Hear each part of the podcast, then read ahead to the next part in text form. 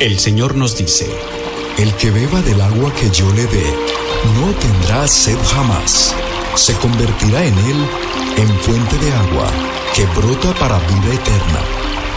y para conocer más de esa agua que nos da vida, Esner Radio trae para ti El Cántaro, un programa conducido por el Padre José Román Flecha, doctor en Teología Moral, quien te orientará sobre la verdad de nuestra fe.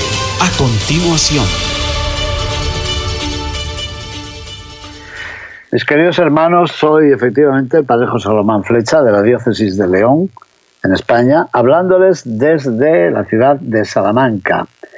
Y en este lunes, día 9 de agosto, fiesta de Santa Teresa Benedicta de la Cruz, en el mundo judío del que procedía Edith Stein, carmelita, después de convertirse del mundo judío al catolicismo, carmelita descalza y, como saben, detenida por el régimen nazi y muerta en, los, en las cámaras de gas en el campo de Auschwitz. Empezamos esta semana, como he dicho hoy en la homilía de la misa, vestidos de rojo para recordar a esta Virgen y mártir muerta en el campo de Auschwitz, en el campo de concentración, en el campo de exterminio, mejor como llama la liturgia. Y el sábado, primeramente Dios, volveremos allí, porque el sábado celebraremos la Santa Misa en honor del padre Maximiliano Kolbe, asesinado en el mismo campo, como saben, condenado a un búnker del hambre y después asesinado con una inyección de veneno. ¿Por qué? Porque se había ofrecido para morir por otra persona, un buen padre de familia al que en el contaje de 1, 2, 3 hasta 10 le tocó la suerte de morir y el padre Colbe dijo al guardián de turno, dijo, ¿qué le parece si cambiamos de puesto? Yo me ofrezco a ir en lugar de este buen hombre. Bueno, a mí lo mismo me da uno que otro, la cosa es que alguien muera. Y así murió Maximiliano Colbe, beatificado por el querido Papa Pablo VI y canonizado por San Juan Pablo II como mártir. Así que nos trasladamos también a este lugar de la Plaza de San Pedro, donde están también nuestros amigos, Marcel y Noel, para escuchar, para meditar el Ángelus del Papa Francisco en el día de ayer, domingo 8 de agosto del año 2021. Dijo así el Santo Padre. En el Evangelio de la liturgia de hoy, Jesús sigue predicando a la gente que ha visto el prodigio de la multiplicación de los panes. Y Jesús quiere que la palabra acompañe al gesto, que en el fondo eso es eh, el núcleo de la sacramentalidad de la vida cristiana. Las palabras ilustran a los gestos y los gestos hacen más perceptible aún la palabra. Pues bien, Jesús invita a esas personas que han recibido el pan y los pescaditos repartidos por Jesús, les invita a dar un salto de calidad. ¿Y eso qué significa? Que después de haber recordado el maná que alimentó a los antiguos padres en el desierto, el maná con el que Dios había saciado el hambre a los hebreos a lo largo del camino a través del desierto, ahora Jesús aplica ese símbolo del maná al símbolo del pan y al símbolo de sí mismo, de su propia vida. Dice claramente, yo soy el pan de la vida. Palabras tomadas del Evangelio de Juan, capítulo 6, versículo 48. Bueno, ¿y qué significa el pan de la vida? El Papa decía ayer, para vivir se necesita el pan. Bueno, el pan o algún otro complemento según las culturas, ¿verdad? Puede ser arroz, quién sabe, en algunas partes. Dice, quien tiene hambre no pide comidas refinadas y caras, pide pan. y quien no tiene trabajo no pide sueldos altos, sino el pan de un empleo. Me gustó mucho esta imagen de lo elemental, de lo primario, nada de lo refinado. Bueno, pues Jesús se revela como el pan, es decir, como lo esencial, lo necesario para la vida de cada día. Y esa vida, sin Él, no funciona. Jesús, nos dijo el Papa, no es un pan entre muchos otros. No es un pan, es el pan, el pan de la vida. O dicho de otra forma, nosotros sin Él, más que vivir, sobrevivimos. Me gusta a mí siempre mucho este juego. ¿Se acuerdan que lo hemos mencionado aquí varias veces? Vivir es convivir y convivir es desvivirse. Y solo así podemos sobrevivir. Vivir, convivir, sobrevivir, desvivirse. Bueno, son diversas combinaciones del mismo verbo, ¿verdad? Bueno, pues hay que tener en cuenta, como nos dijo ayer el Papa, que solo Él, solo el Señor nos nutre el alma. Solo Él nos perdona de ese mal que nosotros solos no conseguimos superar. Solo Él nos hace sentir amados aunque todos nos decepcionen. Solo Él nos da la fuerza de amar.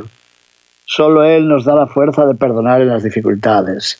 Solo Él da al corazón esa paz que busca. Solo Él da la vida para siempre, cuando la vida aquí en la tierra se acaba. Y el pan esencial de la vida es Él. ¿Se han fijado? ¿Se han fijado que esto era prácticamente un poema? Qué cosa tan bonita. Solo Él nos nutre, solo Él nos perdona, solo Él nos hace sentir amados, solo Él nos da la fuerza de amar, solo Él nos da la fuerza de perdonar las dificultades, solo Él da al corazón la paz que busca, solo Él da la vida para siempre. Qué casualidad, Santo Padre. ¿Lo habrá hecho voluntariamente su santidad? Siete puntos el número de perfección, el número hebreo de la perfección. Solo él, solo él, solo él, hasta siete. ¿No habrá alguien entre nuestros amigos que son tantos y tan artistas, no habrá alguien que le ponga música a estas palabras? Porque créanme, es, es una canción, es un poema. Solo él, solo él, solo él. Ya, como digo tantas veces, me dan ganas de quedarme aquí. ¿Qué más podemos pensar? Él es el pan, no un pan entre muchos, solo Él, el pan que nos nutre, nos perdona, nos hace sentir amados, nos da fuerzas para amar, nos da fuerzas para perdonar, da al corazón la paz que busca, da la vida para siempre. Qué hermoso, ¿no? Bueno, ¿y qué dijo Jesús? Yo soy el pan de la vida. Así es. Permanecemos, dijo el Papa, sobre esta bonita imagen de Jesús. Habría podido hacer un razonamiento, una demostración, una clase, como hacíamos en la universidad, ¿verdad? Una demostración, una demostración, una demostración, pura filosofía. ¿Qué va? No, no, no, no. Pero Jesús habla en parábolas y en esta expresión, yo soy el pan de la vida, Jesús está resumiendo profunda, auténtica, sincera, verdaderamente todo su ser y está resumiendo verdaderamente toda su misión. Él es el pan de la vida. Y esto, nos dijo Jesús, esto se verá plenamente al final de su vida, en la última cena. Jesús sabía perfectamente, cómo no, que el Padre le pedía no solo dar de comer a la gente, sino que, a ver, adivinen, por favor, el padre le pedía no solo dar de comer a la gente, sino qué, sino darse a sí mismo, partirse a sí mismo, la propia vida, la propia carne, el propio corazón, para que nosotros pudiéramos tener la vida. Pues estas palabras de Jesús, yo soy el pan de la vida, despiertan en nosotros algo que el Papa comenta muchas veces, el estupor, el asombro, la maravilla, el estupor por el don de la Eucaristía. ¿Por qué? Porque nadie en este mundo, por mucho que ame a otra persona, puede hacerse alimento para ella. Bueno, lo decimos, a ver. A veces la mamá se lo dice al bebé, como le quiere mucho, dice, ¡ay, te comería! Bueno, sí. Tal vez los enamorados también se dicen algo de esto, ¡ah, te comería! Pues sí. Pero eso es poesía, eso es metáfora no nos hacemos alimentos para los demás, pero Dios lo ha hecho. Y Dios lo hace por ti y por mí. Así que el Papa se dirigió a todos los oyentes en la plaza de San Pedro y dijo, renovemos este estupor. ¿Cómo? Hagámoslo adorando al que es el pan de la vida. Porque la adoración lleva la vida al estupor. La adoración nos llena la existencia de estupor. Pero no todo el mundo hace esto, ¿verdad?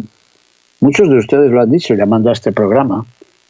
Alguien nos lo dijo hace unos días. Voy a la misa, el padre de mi parroquia expone el Santísimo Sacramento y yo hago como que me entretengo para no salir porque si me voy yo, el Señor sacramentado queda solo en el templo. Eso nos lo han contado ustedes, ¿verdad? Bueno, pues la adoración llena la vida de estupor, pero en el Evangelio vemos que la gente aquella, en vez de asombrarse, en vez de llenarse de estupor, se escandalizan, se rasgan las, las vestiduras, que es la fórmula de aquellos tiempos para escandalizarse, y piensan, piensan y dicen, ¿no es este Jesús, el hijo de José, cuyo padre y cuya madre conocemos? ¿Cómo ahora nos viene diciendo, he bajado del cielo? Así está en el Evangelio de Juan, en el capítulo 6, versículos 41 al 42. Pero el Papa aterriza, como les decía yo, a las gentes del curso que hemos tenido estos días pasados en Segovia. Jesús aterrizaba y el Papa Francisco también. Llega a tierra y nos dice, eh, atención, eh, porque también nosotros nos escandalizamos. ¿Y eso qué quiere decir? Lo voy a decir con las palabras del Papa nos sería mucho más cómodo un Dios que está en el cielo sin entrometerse en nuestra vida, mientras nosotros podemos gestionar los asuntos de aquí abajo. Eso es lo que nos gustaría y eso es lo que quieren nuestros políticos y tanta gente. Sí, Padre nuestro que estás en el cielo y que esté en el cielo, que no venga aquí en la tierra a hablarnos de esclavitudes, de inmigrantes, de hambre, de pobreza. No, no, no, que no se meta en nuestra vida. Ay, tantas veces pensamos así. Y sin embargo, dijo el Papa, sin embargo, ¿qué? Sin embargo, Dios se ha hecho hombre para entrar en lo concreto del mundo, para entrar en nuestra concreción, para venir a nuestro barrio, para meterse en nuestra casa. Dios se ha hecho hombre por mí y por ti y por todos nosotros para entrar en nuestra vida. ¿Por qué? Porque le interesa todo de nuestra vida. Podemos hablarle de los afectos, del trabajo, de la jornada, de los dolores, de las angustias, muchas cosas. Le podemos decir todo, porque Jesús lo entiende, lo entiende porque es uno de los nuestros y porque Jesús desea esta intimidad con nosotros. Oiga, ¿y si eso desea Jesús? ¿Qué es lo que no desea? El Papa lo preguntó, ¿qué es lo que no desea? Lo que no desea Jesús es ser relegado a un segundo plano. Él, que es el pan, no quiere ser descuidado, no quiere ser dejado de lado, no quiere ser llamado solo cuando tenemos necesidad, que es lo que hacemos tantas veces, ¿no les parece? Qué frase la de Jesús. Yo soy el pan de la vida. Pues bien, el Papa concluía diciendo, miren, al menos una vez al día, nosotros nos encontramos comiendo juntos. Bueno, habría que decir, mmm, Santo Padre, a lo mejor eso ocurría en su casa de joven, de niño, allá en Argentina, en una familia procedente de inmigrantes italianos que llevaban esas costumbres de antes, pero hoy, hoy, Santo Padre, no sé si es verdad que todas las familias se encuentren comiendo juntitas en torno a una mesa una vez al día. Bueno, que lo digan nuestros oyentes, a ver, nuestros radio oyentes. Dice el Papa, al menos una vez al día nos encontramos comiendo juntos y dan ganas de decir, ojalá, Dios lo quiera.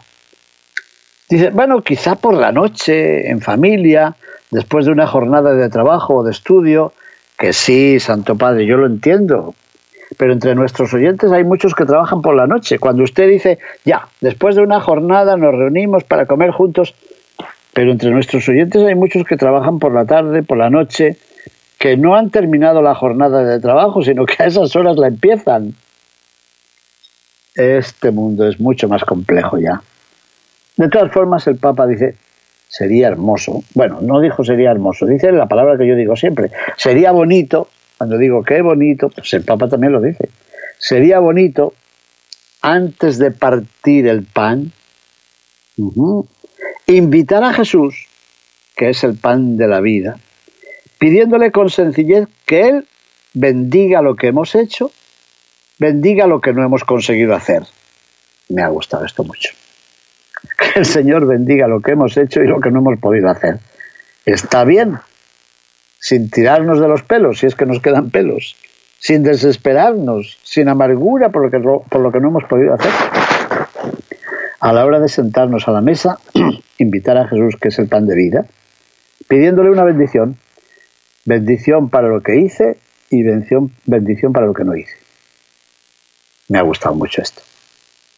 Y siguió, invitémosle a casa y recemos, hagamos oración de forma doméstica. ¿Saben qué significa doméstica? Doméstica viene del latín domus, que significa casa. Bueno, en algunos sitios, como en Cerdeña, eh, aunque hablan italiano, pero en el dialecto mm, propio de Cerdeña, a la casa se la sigue llamando domo.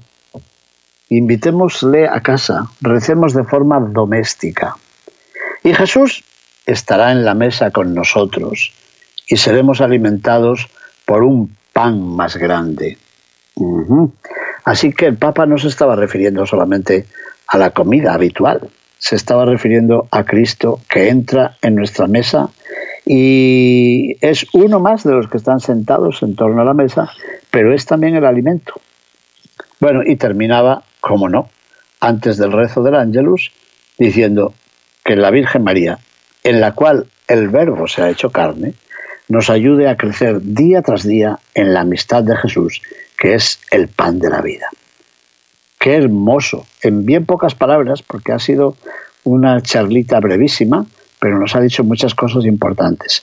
Lo que más me ha llamado la atención es esa especie de poema, el solo Él, solo Él. Jesús es no un pan cualquiera, sino el pan de la vida.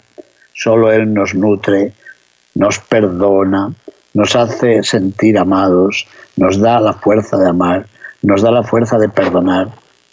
Él da al corazón la paz que busca y Él da la vida para siempre, cuando la vida aquí en la tierra se acaba. Hermoso. Bendito sea el Señor y bendiciones para todos, mis hermanos. Te invitamos a que nos acompañes en el próximo programa El Cántaro con el Padre José Román Flecha. Sintonízalo de lunes a viernes a partir de las 7 de la mañana.